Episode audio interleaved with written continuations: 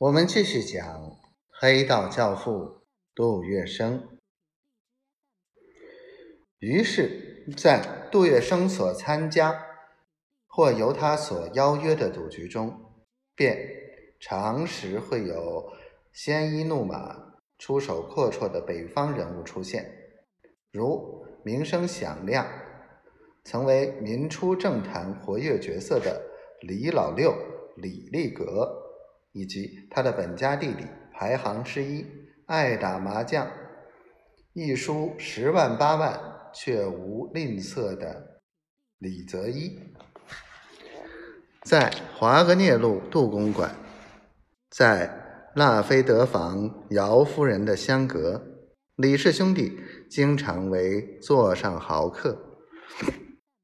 一九三一年、一九三二年之交，姚夫人的香闺。非常热闹，杜月笙每天晚上在他那边，最低限度有一桌麻将，一桌牌九，呼噜喝志，通宵达旦。李泽一跟日本人很熟，说一口流利的日本话。他曾在一九二一年担任中国出席华盛顿会议代表团最高顾问周自齐的随员。他常驻上海。和杜月笙结为好友。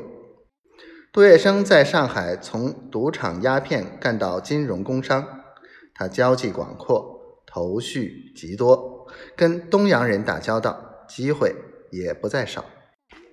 李泽一满口日文，一副东洋腔调，跟日本驻上海的外交官、特务机关、金融工商各界的日侨都有来往，都有私交。因此，在日本事务方面，他由于和杜月笙非常接近，自然而然成为杜月笙的顾问。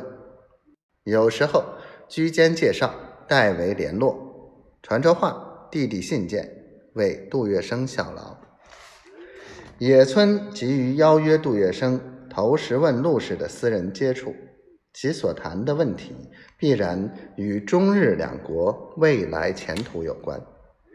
日本军方要试探停火谈和的可能性，因此野村一找便找到了杜月笙的朋友李泽一，他命李泽一去跟杜月笙接洽。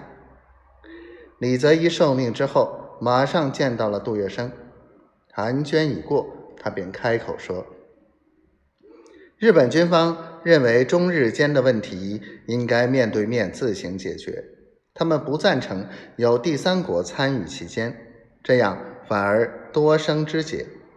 假使杜先生能以抗敌救后援会的身份，祈求避免上海人民生命财产的损失，而想从中促成的话，兄弟可以想个法子，约一位野村中将的高级幕僚来谈一谈。从他的谈吐之中，也许摸得出他们的停火方案。